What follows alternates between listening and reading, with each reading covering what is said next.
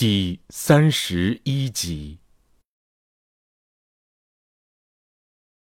不知道是四月几号，周勇拖着疲惫的身子从外面回到家，妻子应该早就在家中做好了饭菜，等待自己。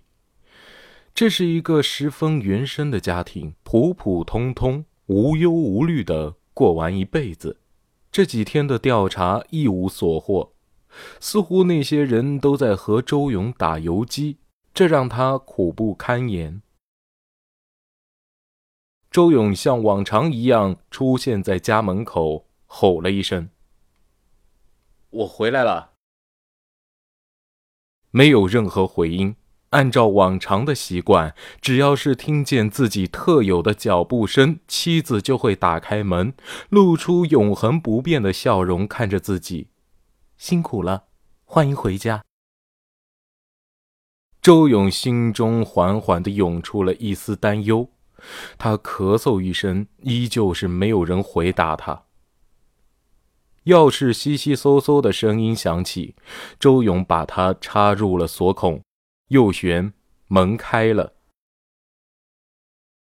屋中一片黑暗，周勇下意识的伸手摸到了开关，并打开。只听见啪嗒一声，开关被打开了。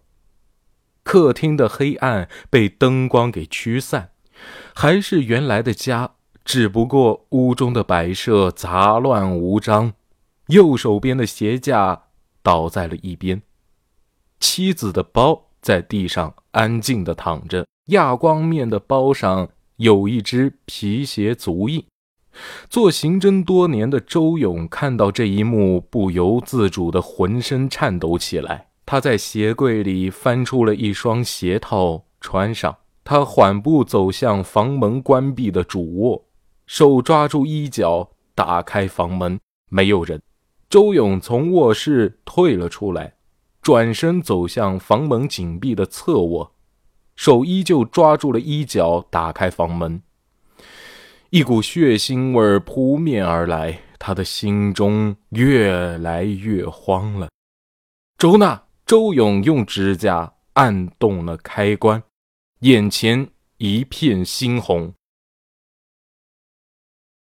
周勇只觉得自己的灵魂被人从身体里突然抽出来，他的双腿一软，整个人跌坐在地上，眼泪。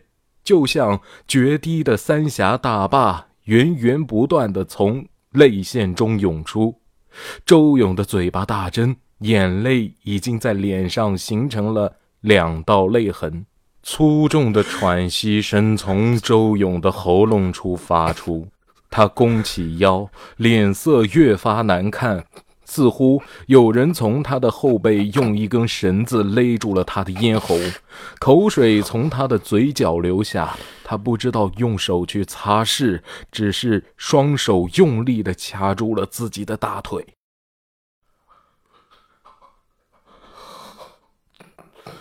这这不是真的，这不是真的。为什么？为什么我动不了了？不，为什么？为什么我这么不争气？快起来！谁告诉我，这到底是怎么回事？都怪我，都怪我，都怪我今天出门。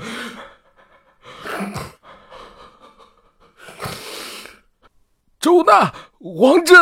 周勇腿部的疼痛感传来，让自己的中枢神经再次得以控制住自己的身体。不，周勇右方的墙上已是黑红一片，直接连接到了屋顶。地板上还有一大滩暗红色的血泊。他踉跄的起身，呆在原地一动不动。周娜的卧室一片狼藉，床上的被褥和席梦思有一大片黑红色的血迹。周勇伸出右手，摸向了女儿书包上还未干的血迹，指尖传来了一丝剐蹭的触感，周勇的身体再次紧绷。他赶紧地走向洗漱台，把牙刷杯接满水，手指伸入杯子搓揉起来。不一会儿，水杯就有丝丝缕缕的红色血丝从指尖浮现出来，四散开来。客厅的灯光之下。周勇把血液中的异物放在了掌心中观察，这个东西大概只有头发毛囊那么大，不规则的乳白色硬物。周勇继续在血泊中摸索着，陆陆续续的找到了数十颗大小不一的不规则乳白色硬物。他第一个反应就是这些硬物是人类的骨骼。周勇连忙掏出口袋，他拨通幺幺零报警电话，无助地环顾着四周。突然，他愣住了。就在周勇刚才的忙碌中，地上已经遍布了红色的血足迹，墙壁上还有自己的血手印。报警的话，自己跳进黄河都洗不清。周勇放下了手机，低头。按下屏幕下方的红色挂机键，当他再次抬起头的时候，面前是入户门，门上被人贴了一张纸条。今天出门的时候，这张纸条还没有。周勇快步地走向那张纸条，上面是用黑色中性笔写着的：“你老婆和女儿现在在我手上，我们聊聊吧。”周勇义无反顾地拿出手机，找到了一串电话，拨了过去。听筒里传出了浑厚的男声：“周勇，你应该找了我一天了吧？”周勇的声音颤抖，握住手机的关节已经泛白，要不是手机结实，可能早就被他给握碎了。你把他们怎么样了？我一直在临海开发区和老板们谈项目呢，你不知道吗？浑厚的男生突然扑哧一笑，我忘了，你不是什么都知道，你应该知道我想要什么。给你半个小时时间，应该是足够了。到连海东路路口下车。要不然，你就再也见不到他们了。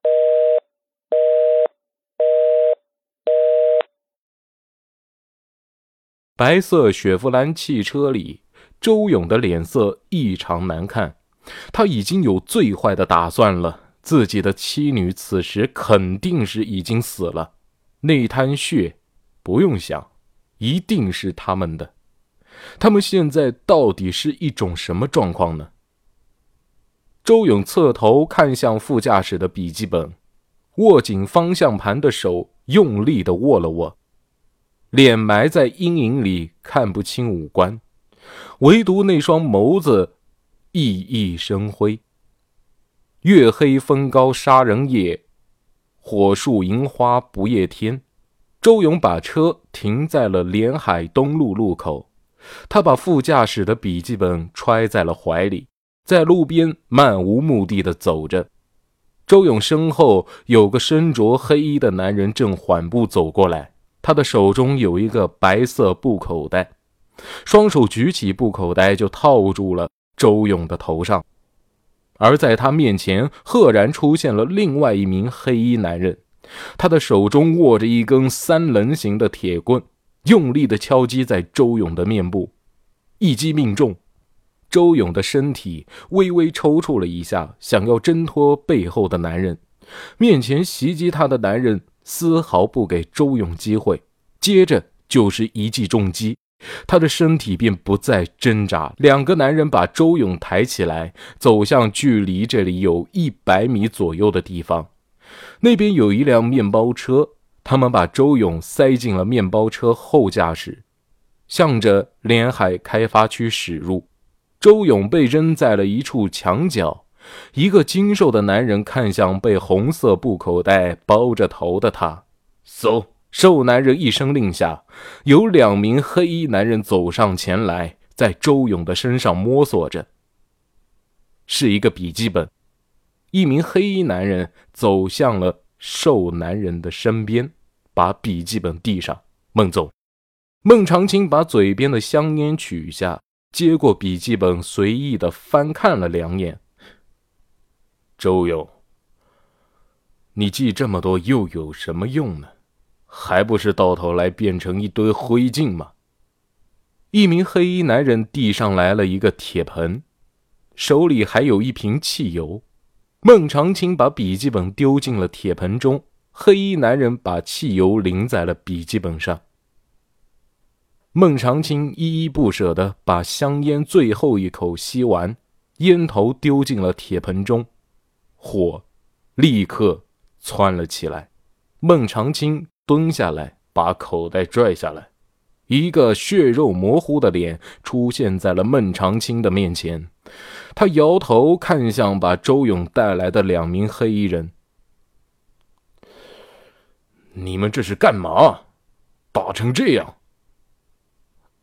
孟总，我们就不能打的再重一点啊？孟长青说完，抓了一把地上的土，撒在了周勇的脸上。周勇迷迷糊糊的醒了，发现自己脸上的灼烧感，双手被人别在了身后。他费力的想睁开双眼，看清面前的景物，可是怎么的，也都看不真切，视线一片模糊。一个浑厚的男声钻进了周勇的耳朵里。你醒了，亲爱的听众朋友们，本集播讲完毕，感谢您的收听，我们下期再见。